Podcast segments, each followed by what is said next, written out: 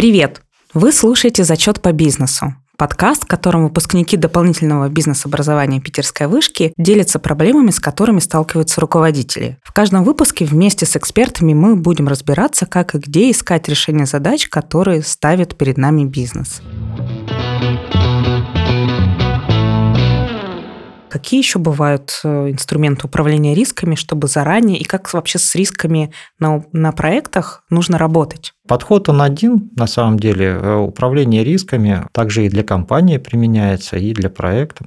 Подход э, примерно одинаковый. Да? Мы риски, во-первых, должны идентифицировать, Потом должны их оценить, причем применяется иногда даже несколько видов оценки. Первая оценка – качественная оценка, мы быстро оцениваем риски, отбрасываем те, которые незначимы для нас, э, и работаем со значимыми рисками.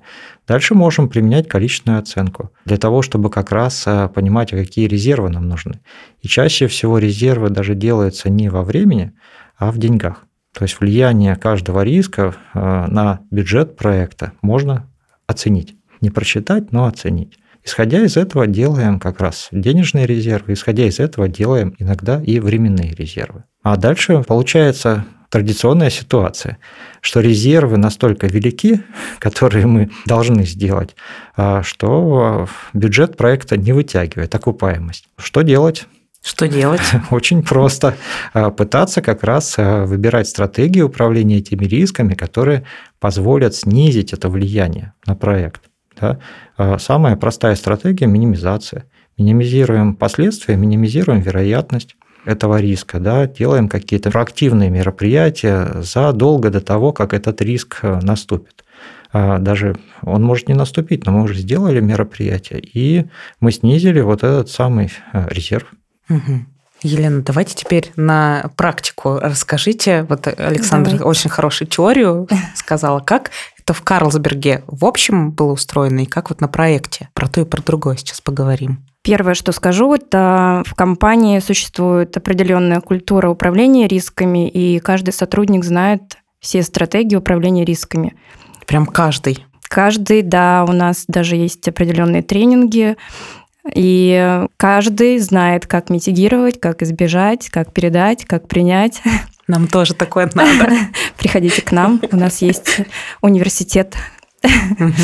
Так. По каждому проекту участники рабочих групп э, сначала создают карту, такую реестр рисков, где оценивают вероятность воздействия и влияния, да, и дальше уже проводим мероприятия по снижению риска. Важно именно это сделать в команде, не один менеджер команде проекта. Да, не один менеджер составляет карту рисков и оценивает, каким образом что повлияет. Мы также используем диаграмму Исикава, галстук бабочка и определяем, собственно, причину, последствия, определяем, какие мероприятия мы будем проводить. У нас в данном проекте было очень много рисков. Наверное, самые сложные это большое количество интеграции с другими информационными системами компании которые могли бы не пойти, да? Да, сложность заключалась в прямой интеграции. ИТ-безопасность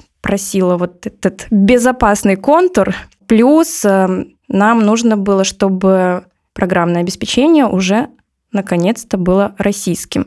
А рассчитывали вы вот этот вот риск, что вы не успеете, ну вот самый первый, который Александр самый э, важный, с которых начинал, что бюджет не выдержит, и вы не успеете ко времени? Да, конечно, и по бюджету, и по срокам прописывали планы, как мы будем анализировать соответствие запланированных сроком с фактическим, что мы будем делать, если будет значительное отставание по срокам. У нас был резервный вендор, угу. с которым мы также держали связь и работали параллельно. То есть, если что, э, решение этого риска было смена да. с одного на другой. Да. Так, а по деньгам, если по деньгам вы бы не выдерживали темп, я так скажу? По деньгам, по бюджету мы в рамках. Этот риск, если бы был у нас э, превышен, да, также по плану у нас по анализу соотношения фактических расходов и плановых значений был, все было расписано. Проактивный такой план был. Это звучит все очень круто, потому что чувствуется такая системность и большая работа, но Александр, это, наверное, присуще больше вот большим компаниям, у которых есть культура управления рисками. А как быть маленьким компаниям или компаниям, где такая работа не выстроена, но проекты есть? и оценивать их нужно. Какие можно советы дать или вот на что в первую очередь обращать внимание, чтобы минимизировать риски? Наверное, просто нужно взять и начинать Подумать. Да, оценивать их. Да. Иногда, конечно, бывает, не придают этому вопросу значения, но угу. потом, когда риск внезапно возникает в виде проблемы, то уже люди задумываются, что да, можно было бы как-то это предугадать, предусмотреть, э, просчитать, попытаться избежать этот риск или даже минимизировать. Так что нужно просто начинать и делать. Э, процессы управления рисками они достаточно просты. Не нужно там э, какого-то э, сверхсложного программного обеспечения. Вы можете просто сесть с командой и обсудить. Заполнить простейшую табличку, название риска, причины воздействия на проект, вероятность, оценка этого самого воздействия и, соответственно, стратегии мероприятий. Все, пожалуйста. И самое главное, не останавливаться на этом. Да? Вы же мероприятия по управлению этим риском вносите в расписание проекта, а дальше еще периодически возвращаетесь, смотрите свежим взглядом на этот реестр рисков и добавляете новые или вычеркиваете старые, которые уже не актуальны для вас. То есть этот процесс э, нужно повторять. Можно сказать, что он должен быть встроен в управление проектом. То, про что вы говорите, очевидно, требует э, аналитических способностей. Поэтому у меня вопрос такой вспомогательный. Должен ли менеджер проектов обладать аналитическими навыками, быть аналитиком? Кто первый ответит? Елена. Да. Кто из вас хоть раз видел, как работает дирижер оркестра? Я видела. Супер. Александр, вы видели? Вот Александр тоже видел. Да, и вы наверняка понимаете, что от дирижера не ожидают, что он будет играть на всех инструментах. Никто не ждет, что во время концерта дирижер сядет и начнет играть. Его главная задача – управлять оркестром. Такая же роль у проектного менеджера – управлять командой, процессами. Конечно же, для менеджера проектов важно обладать э, такими скиллами, как системное мышление, аналитические знания, знания техник решения проблем при решении задач. И поэтому важно уметь анализировать опыт прошлых проектов, анализировать данные по бюджету проекта, предыдущих каких-то да, проектов, принимать решения на основе фактов, а не предложений. Но при этом важно, чтобы в компании, в вашей команде был все-таки аналитик. Угу не услышала э, в перечне необходимых качеств менеджера проекта качества, связанные с взаимодействием с людьми. Они важные? Обязательно, да. Менеджер проекта коммуницирует с командой постоянно. И важно менеджеру проекта донести команде цель. Это самое главное, целеполагание. Для чего мы идем, что мы делаем. И желательно, чтобы команда работала автономно умело принимать решения. Это извечная проблема. Кем должен быть руководитель проекта? Должен ли он быть руководителем, лидером или должен он быть э, специалистом э, в области, в которой реализуется проект? И э, позиция экспертов, признанных экспертов такова, что у руководителя проекта должно быть больше как раз навыков руководящих как Елена сказала, дирижер. Да? Он, конечно, может играть на каких-то инструментах, э, и, безусловно, он знает э, грамоту нотную, да, но он прежде всего руководитель. Точно так же и руководитель проекта. Первично он руководитель, и, конечно, он должен, э, должен какую-то отраслевую специфику знать да, чтобы понять хотя бы, каких экспертов ему привлечь в свою команду, можно ли доверять ему и какие-то ну, например, основные решения, чтобы понять, действительно ли они правильные решения. Такое общее мнение, которое присутствует среди экспертов э, по проектному управлению. И это не отрицает э, того, э, что в некоторые случаи бывали очень крутые специалисты становились хорошими руководителями. Но это у них просто природное дарование к управлению. Точно так же достаточно много случаев, когда крутые специалисты пытаются быть руководителем проектов, и у них не получается. Конечно, конечно. А вот если взять ваш проект, у вас команда, она была большой?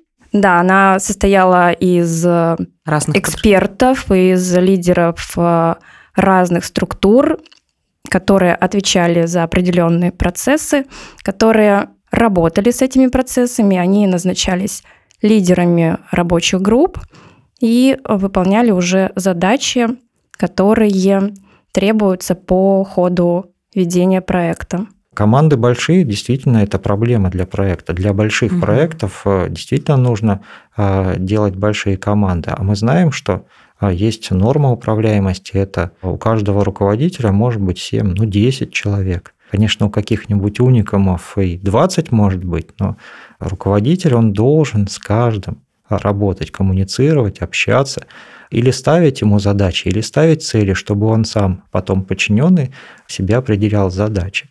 А на это уходит много времени. А еще, Елена об этом не сказала, руководитель проекта не только с командой должен работать, он должен работать со внешними заинтересованными лицами, с руководством, которое как раз ставит задачи. И вот здесь вот э, направленность руководителя проекта, она и внутрь проекта, и вовне проекта должна быть. Это точно. Еще и с э, вендором там тоже своя команда и тем лиды, разработчики. разработчики и аналитики, со всеми нужно коммуницировать. То есть пиар-функции у руководителей проектов тоже должны быть достаточно Конечно. на высоком уровне. Конечно.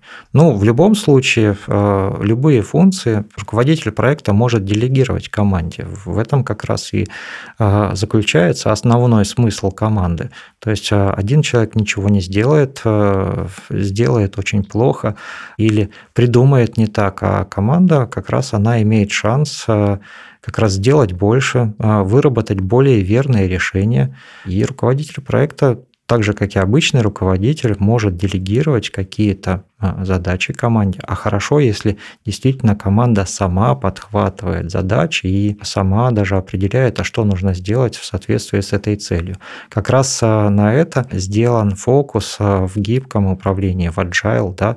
Там даже есть такое понятие, как самоорганизующаяся команда. То есть команда сама себя планирует работу, сама себя контролирует, и там нет руководителя проекта угу. полноценного. Про стейкхолдеров, вот вы сказали, Александр, что важно держать в курсе, ну, работать и с командой, и с стейкхолдерами. Я как раз Елену хотела спросить, вот э, как вы работали с стейкхолдерами и как прошел показ MVP стейкхолдерам? То есть, когда прошло три месяца, вы показали, были ли стейкхолдеры, заказчики довольны? Конечно же, мы собирали обратную связь, и на в течение этих трех месяцев или когда? Нет, когда мы показали. Вот сейчас мы запустили продукт уже на продакшн, и за четыре месяца мы исправили ошибки, и, конечно же, мы доработали интерфейс, мы сделали все интеграции по требованию, какие необходимы были, учли все. Все довольны. Да. Хорошо. А можно уже какие-то предварительные оценки, э, итоги этого проекта э, вынести на обсуждение? Да, конечно. Во-первых, э, мы точно снизили расходы на поддержку и сопровождение ландшафта, так как мы перешли на облачное решение, мы минимизировали затраты на серверное оборудование, мы снизили затраты на сами лицензии. Пользователи получили систему, которая соответствует их ожиданиям. И появилась возможность масштабирования запросов, то есть к нам приходят стейкхолдеры и говорят, просят что... сделать так же. Просят сделать так же, да. Сделайте нам копию. Мы хотим такое же. Такое же, да. Хорошо. Ну, вы назвали одни плюсы, то есть э, прям все супер круто. Да, когда мы варим пиво, мы не можем сказать нашим сотрудникам производства, мы варим вкусное пиво. У технологов есть определенные технологические карты, где отмечены граммы, порядок добавления ингредиентов, время, температура приготовления. И, собственно, что-то похожее мы сделали для наших пользователей. Появились конкретные рецепты на каждый тип обращения, на обработку каждого обращения. Еще и метафора красивая. Ну все. Заканчиваем.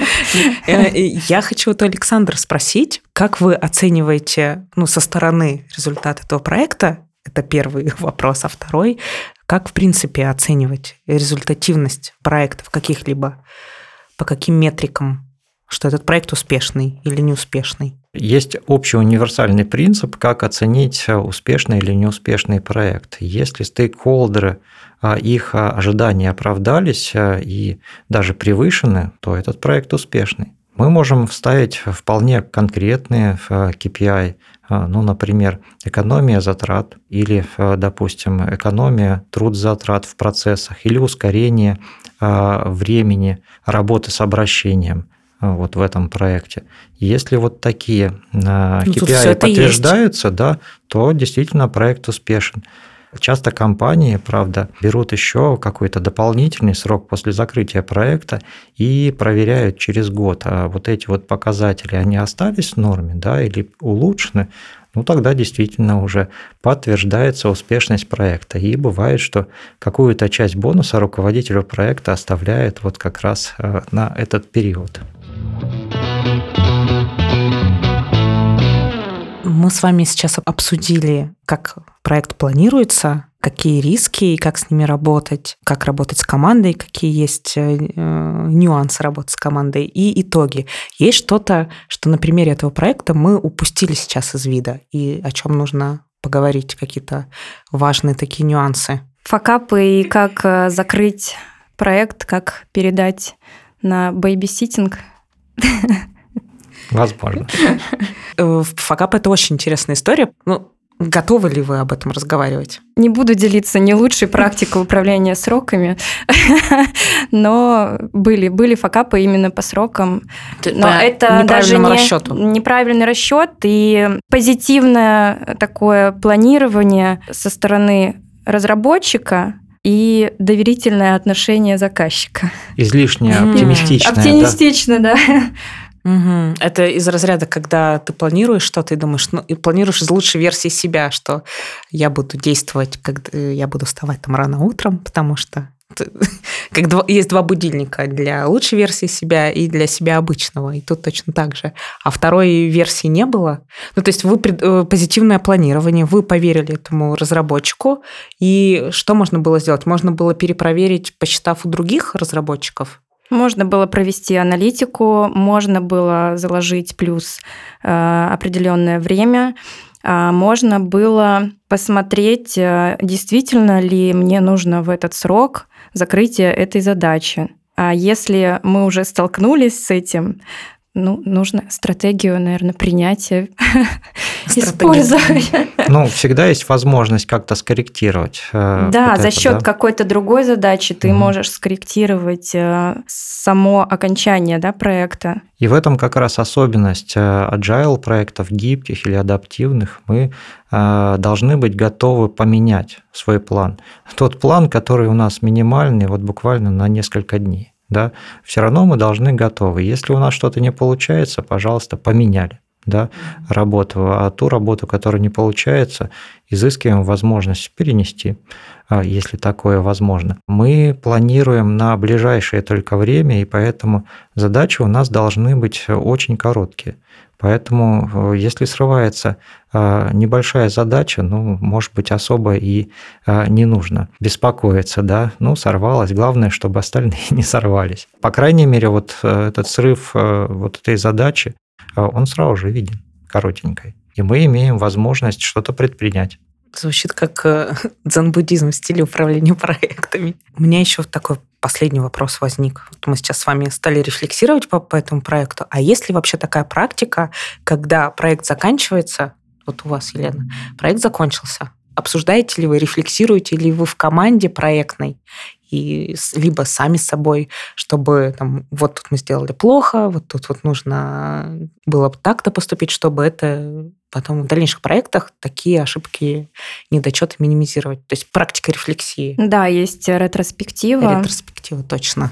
По завершению проекта, может быть, по завершению каких-то этапов э, всегда проводится ретроспектива, что мы сделали хорошо, что мы можем сделать, чтобы закрыть эту задачу или улучшить. Поэтому проекту еще не было. Пока такой. нет, да. Мы все-таки дождемся буквально две недели и будем уже друг друга поздравлять с завершением проекта.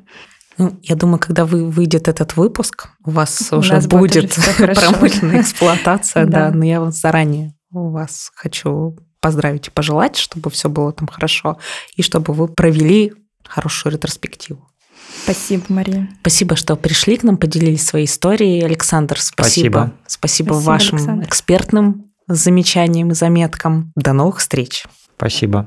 Спасибо, Мария. Дорогие слушатели, спасибо, что остаетесь с нами. Нам будет приятно, если вы оставите оценку подкасту и напишите комментарий в вашем подкаст-приложении. До новых встреч. Сегодня всем зачет.